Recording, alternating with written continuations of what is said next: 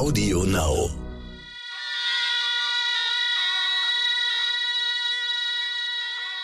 Meine Damen und Herren, äh, ich hoffe, Sie sind in Tanzstimmung gekommen, was das Ganze soll. Gleich erstmal, ich wünsche Ihnen einen guten Morgen an diesem Montag, dem 21. März. Ich bin Michel Abdullahi und hier ist für Sie heute wichtig mit unserer Langversion.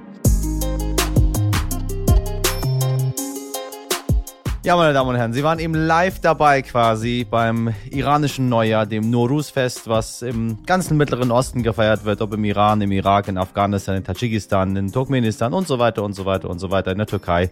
Das neue Jahr ist angebrochen, meine Damen und Herren. Im Iran haben wir es jetzt 1401. Heute ist dieses berühmte Äquinoctium, von dem wir gesprochen haben. Sie erinnern sich letzte Woche, die Tag- und Nachtgleiche, der Frühling beginnt. Wir haben zwölf Stunden hell, zwölf Stunden dunkel um und bei heute. Ähm, die Sonne begibt sich jetzt weiter auf ihre Reise.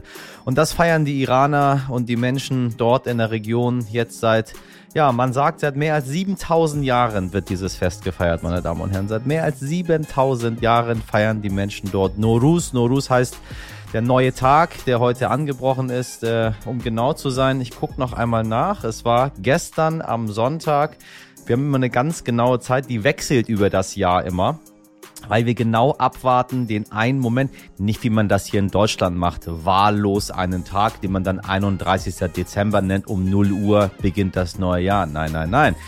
Die Iraner machen das ein bisschen schlauer äh, und ziemlich genau um 16 Uhr 33 Minuten und 26 Sekunden ja, da ist die Sonne dann über diesen einen Punkt rübergegangen. Das wird ganz genau berechnet, schon seit vielen, vielen Jahrtausenden. Und dann beglückwünschen wir uns. Das fällt manchmal in den Morgen, manchmal in die Nacht, manchmal in den Mittag rein.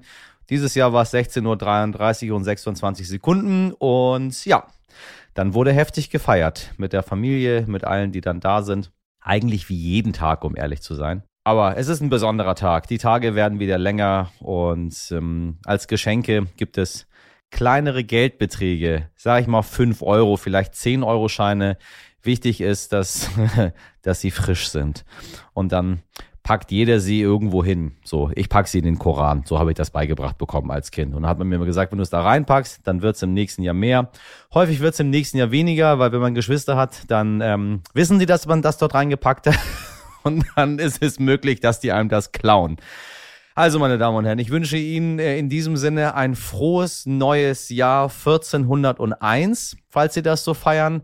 Ansonsten äh, freue ich mich mit Ihnen, dass die Tage wieder länger werden, hoffentlich wärmer werden und dass unsere Herzen dadurch äh, voller Liebe erfreut werden. Ihnen Glück und Gesundheit an diesem, ja, für mich sehr, sehr wichtigen Tag, dem iranischen Neujahrsfest.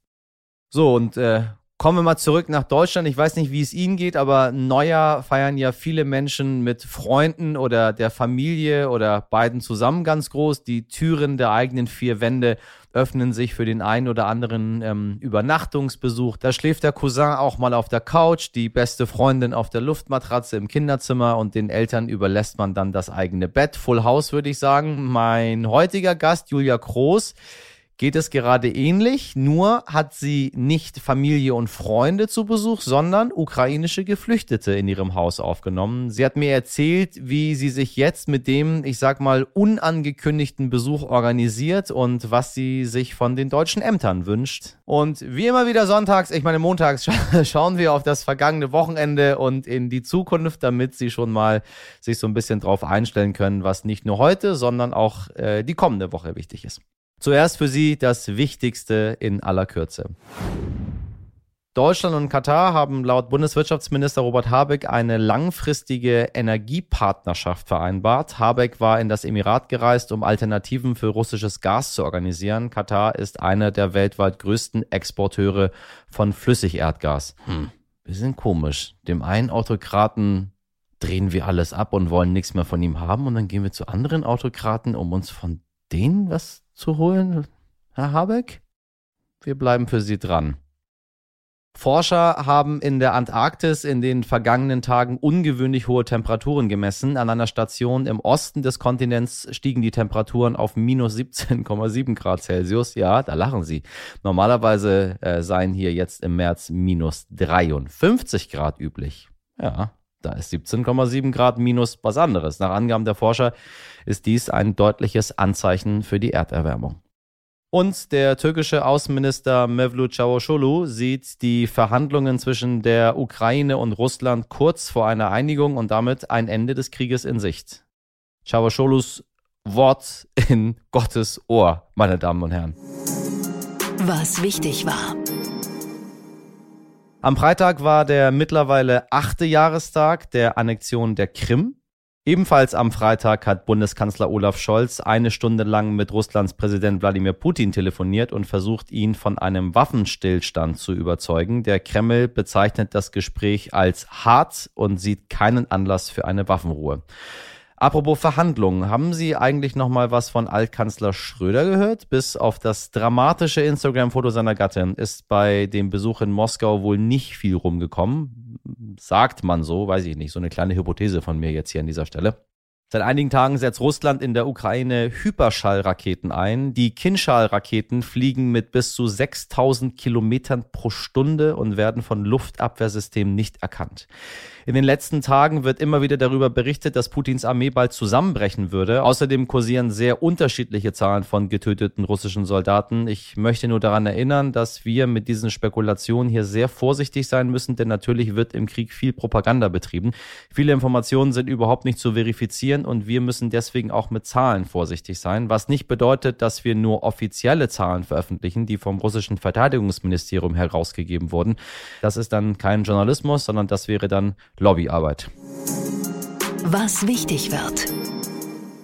Ab Montag bis Freitag tagt der syrische Verfassungsausschuss in Genf. Wie Sie schon bei uns gehört haben, hatte der Krieg in Syrien am 15. März seinen bereits 11. Jahrestag und das macht mich einfach nur traurig, liebe HörerInnen. Im Verfassungsausschuss sitzen je 14 Vertreter in der syrischen Regierung, aber auch der Opposition und Zivilgesellschaft. Alle sollen Verfassungsvorschläge vorbereiten, damit endlich ein Weg aus dem Konflikt gefunden werden kann. Ich wäre gerne optimistischer, liebe Leute, aber leider gab es schon mehrere Verhandlungsrunden ohne jeden Erfolg. Vielleicht klappt es ja diesmal, weiß ich nicht, vielleicht. Dienstag ist der internationale Tag des Wassers und genau weil zum Beispiel hier in Hamburg oft zu viel über Wasser von allen Seiten und ich meine den Regen ja gemeckert wird, gibt es diesen Tag. Dieses Jahr steht der von den Vereinten Nationen ins Leben gerufene Weltwassertag unter dem Motto Grundwasser, der unsichtbare Schatz und soll den Menschen die Bedeutung von Grundwasser ins Bewusstsein rufen. Außerdem gibt es am Dienstag eine Urteilsverkündung vom Bundesverfassungsgericht zum Thema Wahl einer Vizepräsidentin des Deutschen Bundestages. Sorry, das kann man nicht gendern ändern. Also wir meinen sowohl als auch Mann und Frau und dazwischen. Die AfD klagt seit 2019, denn sie versucht in mehreren Wahlgängen denselben Abgeordneten zum Vizepräsidenten des Bundestages wählen zu lassen. Der Antrag wurde abgelehnt und die AfD beruft sich auf die Verletzung ihres Rechts auf gleiche Mitwirkungsbefugnis aller Abgeordneten. Ein weiterer Sondergipfel steht am Donnerstag in Brüssel an. Die NATO will sich unter anderem über die Unterstützung der Ukraine durch die NATO-Staaten und die Verteidigung gegen Russland beraten. Nächstes Wochenende steht dann im Namen der Zeit. Samstag ist um 20.30 Uhr deutscher Zeit die Earth Hour, in der für eine Stunde alle Lichter ausgeschaltet werden sollen. Kurz danach, also in der Nacht vom Samstag auf Sonntag, wird dann bei uns auf die Sommerzeit umgestellt. Aus 2 Uhr morgens wird dann 3 Uhr Uhr morgens. Und wenn Sie diesen Jetlag verkraften und ein Filmfan sind, dann können Sie sich Sonntag nachts beziehungsweise Montag früh ab 2 Uhr morgens die 94. Oscar-Verleihung anschauen. Und zum ersten Mal seit zwei Jahren werden die Trophäen übrigens wieder live moderiert und dieses Mal mit einem Frauentrio. Amy Schumer, Wanda Skies und Regina Hall werden die Zuschauer zu dritt durch den Abend führen.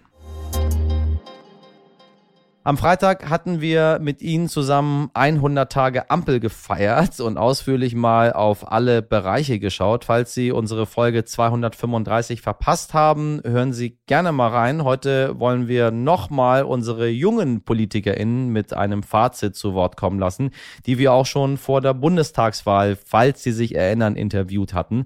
Unsere sogenannte zweite Reihe. Wir beginnen mit Sarah Dubiel von den Linken. Ich bin tatsächlich der Meinung, dass die Ampel sich gerade sehr schlecht schlägt. Ähm, vor wenigen Minuten wurde im Bundestag entschieden, beziehungsweise im Bundeskabinett, ähm, dass 100 Milliarden Sondervermögen für die Bundeswehr kommen soll und auch die Grundgesetzänderung soll angestrebt werden. Ich finde die Prioritätensetzung komplett fatal, weil auch in der Presse schon stand, dass eben für die Kindergrundsicherung und das Bürgergeld gar keine Mittel im Finanzhaushalt eingeplant sind. Ähm, und wir haben jetzt gerade die Situation, dass extrem viele Menschen geplagt sind von Existenzängsten und Sorgen, weil die Kosten so extrem gestiegen sind. Und auch die Corona-Pandemie ist vollkommen außer Kontrolle, obwohl wir Karl Lauterbach als Gesundheitsminister haben und es immer hieß, wenn er das macht, wird das besser. Das sehe ich gerade nicht. Und wir haben auch immer noch eine Zweiklassenpolitik für Geflüchtete. Auf der einen Seite haben wir diese krasse Solidarität gegenüber ukrainischen Menschen und auf der anderen Seite sitzen die Menschen, weil sie eine andere Hautfarbe haben, auf Lesbos zum Beispiel, in unzumutbaren Zuständen. Und ich sehe gerade nicht, wie irgendwas hier positiv sein soll. Auch Jakob Blasel von den Grünen hat uns ein kurzes Fazit zu 100 Tagen Ampel geschickt. Erstmal glaube ich, dass die Ampel mit der aktuellen Krise sehr ehrlich und sehr besonnen umgeht und zum Glück auch alte Glaubenssätze hinterfragt. Also zu hinterfragen, warum eigentlich die Mineralölkonzerne gerade die Gewinne abgreifen, während hier die Benzinpreise in die Höhe schießen. Ähm, das ist einfach schon mal ein richtiger Ansatz. Und gleichzeitig müssen wir aufpassen, dass wir uns dann nicht in irgendwelchen Scheinlösungen verlieren, sondern echte soziale Gerechtigkeit schaffen, zum Beispiel mit einem Energiegeld und eben nicht mit irgendwelchen Spritpreisbremsen, die am Ende nur eben Benzin subventionieren. Und Güde Jensen von der FDP wollen wir natürlich auch noch zu Wort kommen lassen. Mein Fazit nach 100 Tagen Ampelkoalition ist, dass dieser Koalitionsvertrag voll mit Fortschrittsprojekten ist und diese werden wir jetzt Stück für Stück umsetzen. Ein Beispiel, dass es auch direkt losging, war sicherlich das Anliegen von Minister Buschmann, den Paragraphen 219a so schnell wie möglich zu streichen und das wird wahrscheinlich auch noch vor dieser Sommerpause gelingen. Ich glaube, das ist ein Zeichen, dass wir gesellschaftspolitisch äh, sehr, sehr progressiv und auch wie versprochen und angekündigt im Koalitionsvertrag arbeiten werden. Ich freue mich sehr auf weitere Projekte. Die BAföG-Reform steht an, ähm, wie wir grundsätzlich Bildung digitaler machen können, wie wir Familien stärken können, auch aus einer Corona-Pandemie kommend und wie wir jedes Individuum, so gut es geht, seinen Bedürfnissen entsprechend fördern können. Und das wird die Ampel tun und ich äh, begleite diese Arbeit sehr gerne. Und Gleichberechtigung, auch Lilly Fischer von der CDU hat uns ihre Einschätzung zugeschickt. Ja, 100 Tage Ampel ist vor allem viel Tohu Wabohu, würde ich sagen. Viel Uneinigkeit und vor allem Konfrontation mit Regierungswirklichkeit. Also gerade die FDP, die ja in den letzten vier Jahren der GroKo viel kritisiert hat, musste plötzlich feststellen, dass das, was man so einfach fordert, an der Regierung nicht einfach umsetzbar ist. Und insofern 100 Tage äh, war ein Start, der gerade im Sinne von Deutschland nicht so gelungen ist. Schön, all die Stimmen nochmal zu hören. Ich erinnere mich sehr gerne an die Interviews damals zurück. Kommt mir mittlerweile wie Jahrtausende zurückliegend vor, die Bundestagswahl. Ähm, ja, und dann haben wir unsere jungen PolitikerInnen gefragt, an welchen Stellen die Ampelkoalition noch mehr tun muss. Den Anfang macht Jakob Blasel von den Grünen. Als Klimaaktivist begrüße ich es natürlich total, dass die Ampel endlich Tempo macht im Ausbau der erneuerbaren Energien. Und gleichzeitig muss man ehrlich sagen, dass das, was passiert, gerade im Verkehrs- oder Wärmebereich noch lange nicht reicht. Gerade sehen wir, wie weiterhin dicke SUVs gefahren werden, anstatt eine echte Verkehrswende einzuleiten und wie weiterhin Öl- und Gasheizung eingebaut werden, die uns obendrein auch noch abhängig von Russland machen. Und deswegen braucht es für Frieden und für Klimagerechtigkeit gerade jetzt endlich einen Stopp von den Importen von Öl und Gas. Lili Fischer von der CDU lobt eine Ministerin im Kabinett besonders. Wieder erwarten finde ich Annalena Baerbock sehr gut, damit die Ampel noch besser funktioniert. Glaube ich, kann man da ein bisschen auch auf die hören, gerade was jetzt Ukra den Ukraine-Krieg angeht. Ähm, das ist so die, die Sache, glaube ich, die auch gerade sehr beschäftigend ist, die aber die Ampel am Ende auch zusammenschweißt.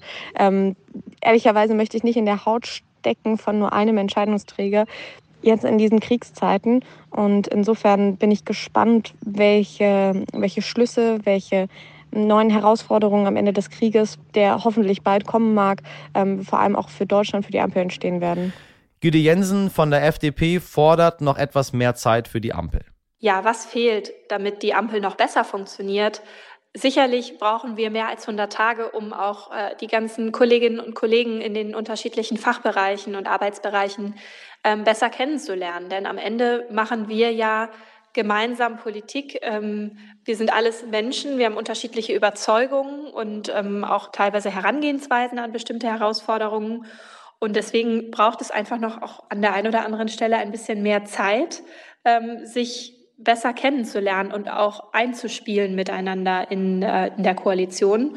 Und da bin ich äh, guten Mutes, dass das definitiv gelingen wird, denn uns eint ein hervorragend verhandelter Koalitionsvertrag. Sarah Dubiel wünscht sich eine Machtverschiebung in der Ampelkoalition. Was halt einfach jetzt noch fehlt, damit diese Ampelkoalition gut funktionieren kann, ist meiner Meinung nach auch einfach, dass die FDP nicht mehr der dominante Part ist. Die FDP ist der kleinste Part in dieser Koalition und sollte demnach auch nicht dominieren, sondern Grüne und SPD sollten deutlich stärker auftreten. Das heißt, die Reformen, die sie geplant haben, sollten noch umsetzbar sein und die Ampel sollte nicht permanent auf Gelb stehen.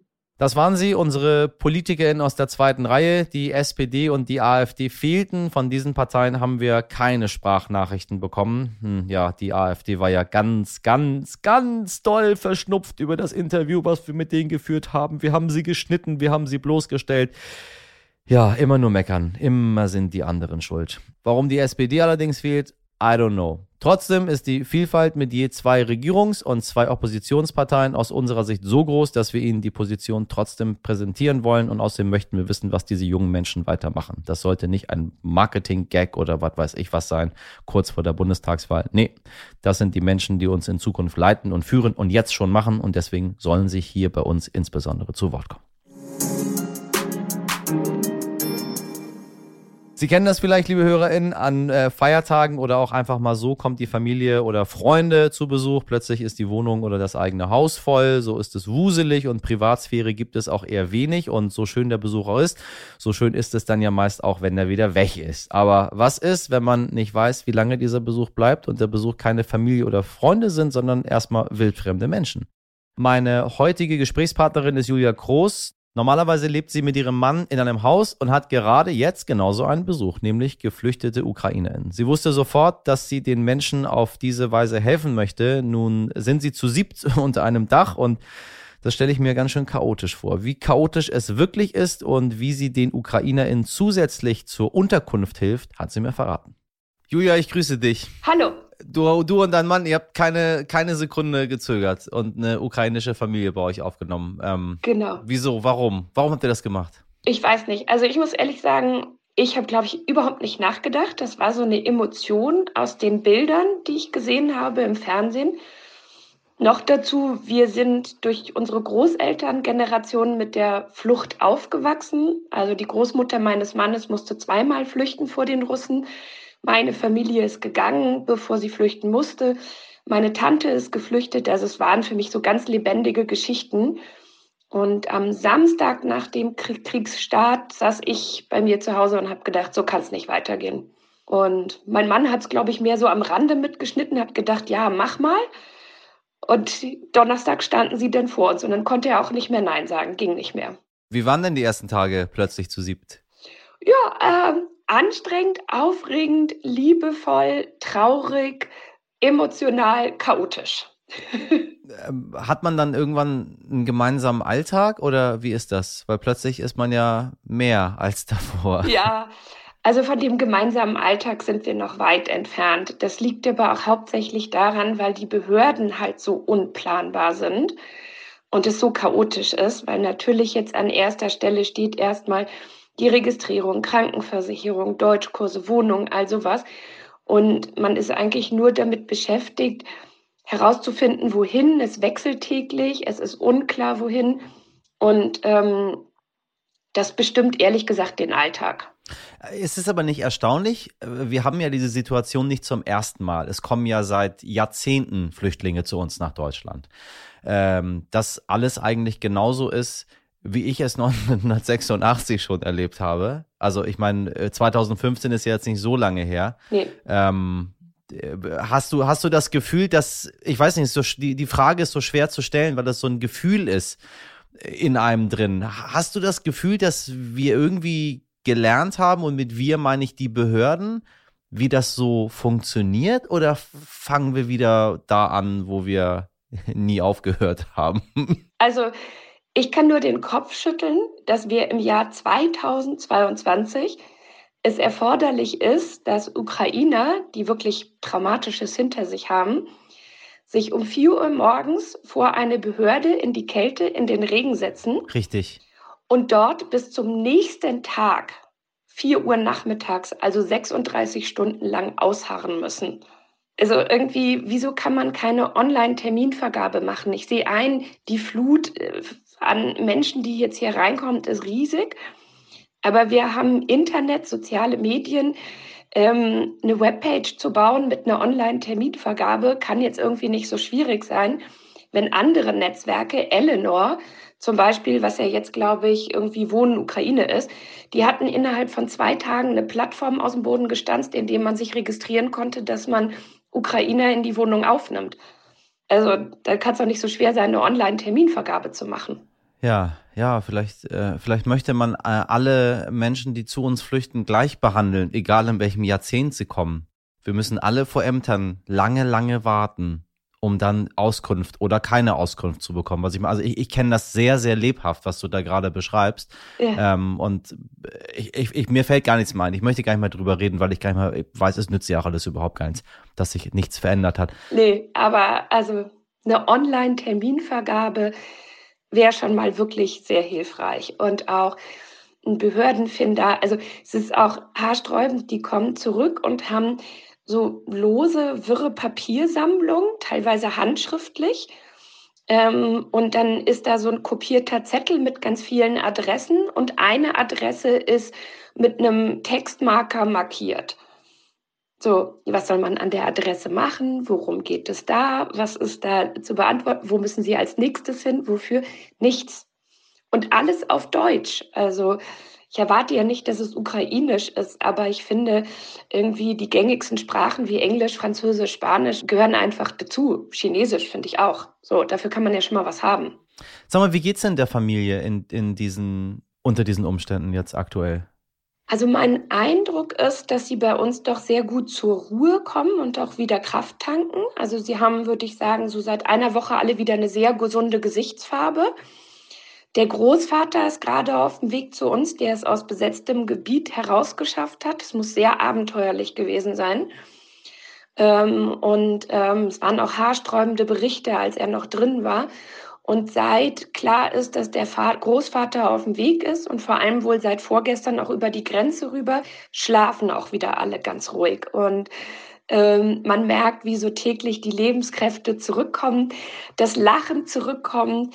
Wir haben auch viel Spaß bei unseren gemeinsamen Abendbrottischen haben schon die Rollen verteilt, wer ist Chef, wer ist Direktor, äh, wer macht den Abwasch. Äh, also wir haben so eine klare Hackordnung liebevoll natürlich etabliert und lachen auch genauso wie wir auch gemeinsam weinen. Also wie in jeder echten Familie. Wie geht's denn dem Mann der Familie? Viele Ukrainer reisen ja zurück jetzt, um für ihr Land zu kämpfen. Also die Diskussion haben wir auch schon gehabt. Sehr zerrissen. Ähm, die Frauen sind genauso zerrissen. Ist es das Richtige, ins Ausland zu gehen oder nicht? Mangels Sprachkenntnissen können wir natürlich jetzt im Augenblick auch nicht so en Detail mit Ihnen darüber sprechen. Ich habe den Eindruck, dass er jetzt erstmal ja, die Diskussion ein bisschen weg ist, weil er auch sieht, was er alles in Deutschland machen kann, um sein Land zu unterstützen, genauso auch wie die Frauen alle zusammen. Wir werden es sehen, es bleibt spannend. Weißt du, wie lange die Familie bei dir bleiben wird? Also worauf hast du dich eingestellt, nachdem du, nachdem du die Menschen aufgenommen hast? Also ich habe da erstmal überhaupt nicht drüber nachgedacht. Also bin ich ganz offen. Mein Mann geht immer davon aus, das sind ja nur so ein, zwei Wochen. Redet er auch immer noch davon.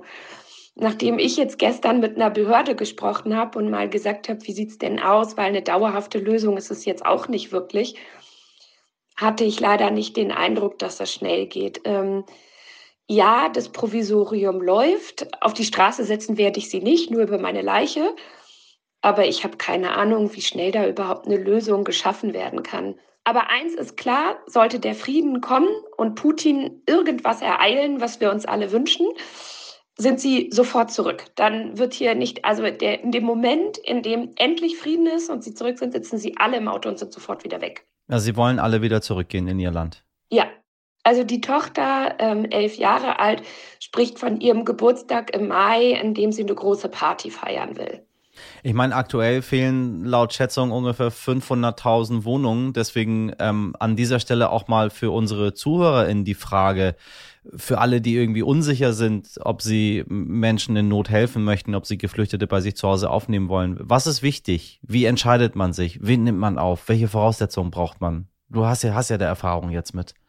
Ja, also ich würde sagen, wen nimmt man auf? Ich kann es ja nicht auswählen. Also wir sind ja hier nicht bei Wünsch dir was. Ähm, so, ich glaube, das Wichtigste ist eher, dass man Rückzugsorte hat für alle. Also das Sofa im Wohnzimmer, würde ich sagen, bringt nichts. Mhm, ähm, mhm. wir haben es bei uns so gelöst, dass wir einen Dachboden haben, der so, ja, es geht. Und dort sind halt drei untergebracht. Das ist aber keine Tür, es sind auch keine besondere Höhe. Also man kann so gerade laufen und kann dort übernachten und sie fühlen sich dort sicher.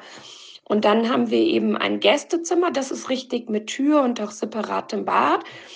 Und das merken wir schon, dass alle, die bei uns sind, auch diese Rückzugsorte brauchen. Mein Mann und ich genauso. Wir müssen uns auch mal in unser Schlafzimmer zurückziehen. Das geht gar nicht anders. Und die anderen sind bei Nachbarn aufgenommen und haben dort auch eigene Zimmer, in denen sie einfach mal die Tür zumachen können. Wir leben ein großes Familienleben und Freunde von denen kommen auch an Wochenenden gerne zu Besuch und dann sitzen wir zusammen, weil klar, die Menschen brauchen jetzt den Austausch, den Halt, die Gemeinsamkeit. Ja.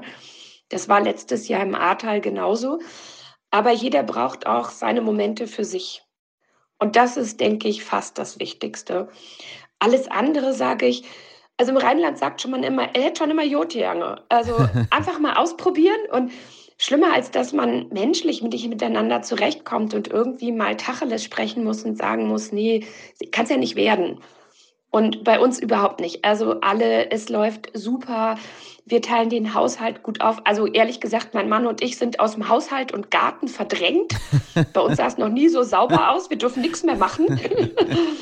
und ähm, es, aber es läuft irgendwie, findet sich das. Und wenn man irgendwie auch mal fünf gerade sein lassen kann, ähm, äh, ist das wirklich alles in Ordnung. Sag mal, wo bekommt man die Sachen für die Menschen her? Also was ist mit Essen und mit Kleidung und so? Kaufst du das ein? Bezahlen die das? Bekommt man das vom Amt? Äh, wie läuft das, wenn plötzlich eine ganze Familie bei einem zusätzlich nochmal wohnt, die geflohen ist, die jetzt nicht auf, auf, auf Urlaub ist und mehrere Koffer mit äh, Wechselwäsche und ähm, äh, sehr viel Bargeld mitgebracht hat? Wie, wie geht das praktisch vonstatten? Also Essen machen mein Mann und ich, bestehen wir auch absolut drauf. Ähm, so, klar. Das heißt, ihr kocht für die auch, ihr, kauft für ja. die halt auch ein und also das, das bezahlt ihr quasi. Ihr bezahlt jetzt für mehrere Menschen nochmal ja, genau. die Lebensmittel. Aha, okay, krass, wow. Genau, also da, darauf bestehen wir, weil. Toll. Woher so, also sie wollen es zwar immer alles nicht ähm, und es ist ihnen unangenehm. Man merkt schon, Ukrainer sind sehr stolz und sehr eigenständige Menschen. Ähm, und sehr, ähm, also so überhaupt nicht unser Hartz-IV-Niveau oder so, sondern die wollen alles selber machen. Sie sitzen auch ständig bei uns und sagen, Mensch, vor zwei Wochen hatte ich noch mal einen Kaffee, war ich selbstständig, ich bin Unternehmer und jetzt habe ich nichts. Also das quält sie sehr. Das glaube ich.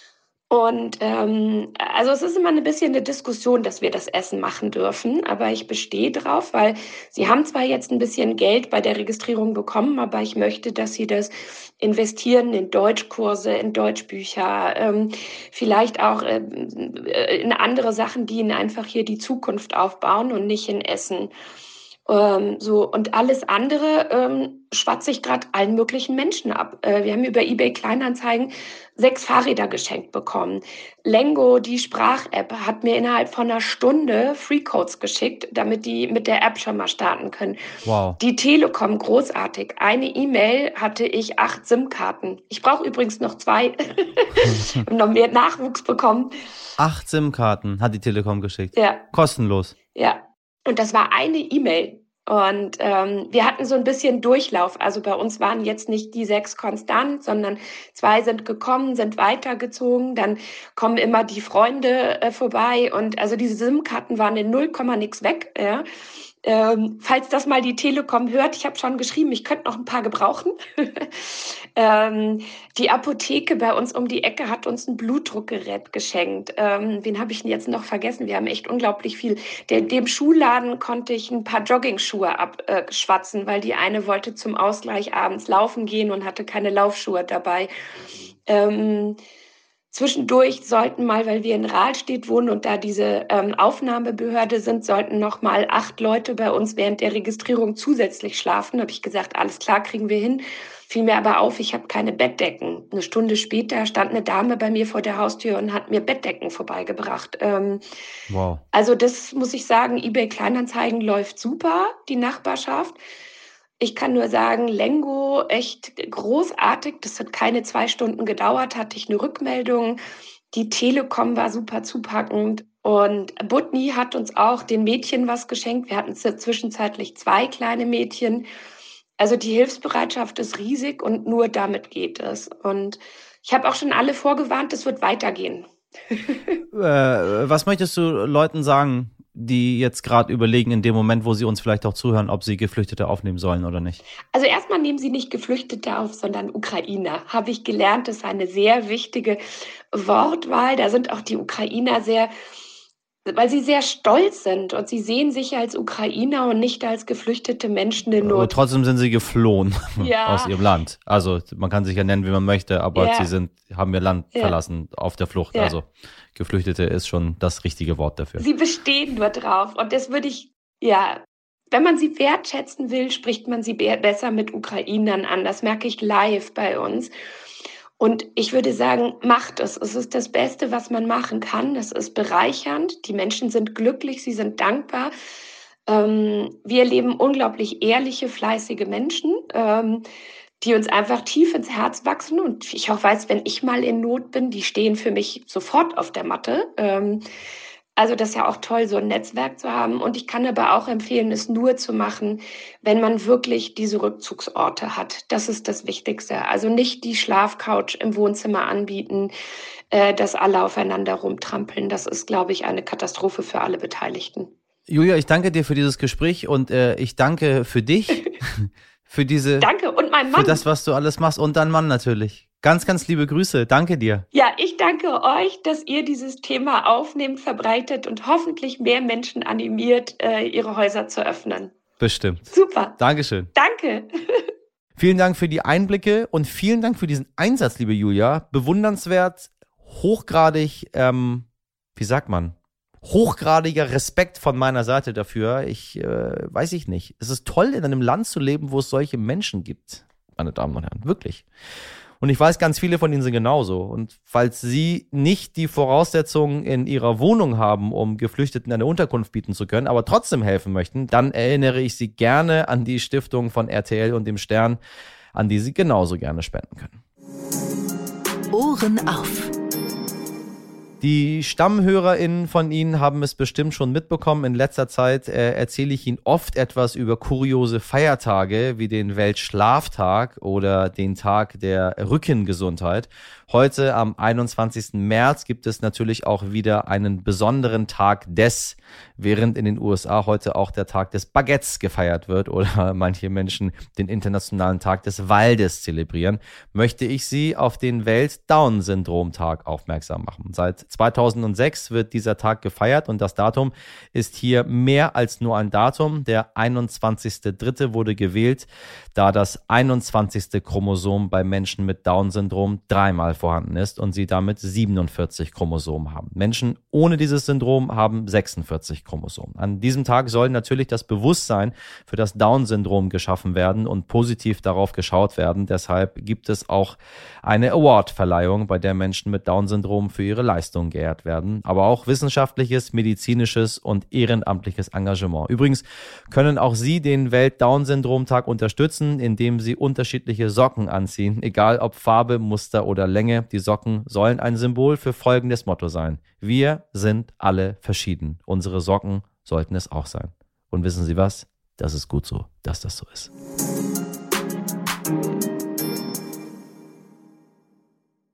Ich hoffe, dass sie die heutige Folge nicht aus den Socken gehauen hat und falls doch, können Sie sich ja jetzt äh, zwei verschiedene Strümpfe anziehen und mit einem Baguette einen Waldspaziergang machen und dabei, meine Damen und Herren, das iranische Neujahrsfest feiern. Dann haben Sie alles abgedeckt. Empfehlen Sie uns dort gerne dem Förster oder Ihrem Bäcker oder irgendwelchen Iranern, die Sie auf der Straße treffen und schreiben Sie uns gerne an heute wichtig stern.de. Meine Redaktion hat zwölf verschiedene Socken an und besteht aus Sabrina Andorfer, Mirjam Bittner, Dimitri Blinski, Etienne Cebula, Frederik Löbnitz und Freier Steinke. Produziert hat diese Folge Nikolas Femerling. Ich wünsche Ihnen einen tollen Montag, einen hervorragenden Wochenstart und ein tolles, tolles, gesundes neues Jahr, meine Damen und Herren. Machen Sie was draus. Ihr Michel Abdullahi.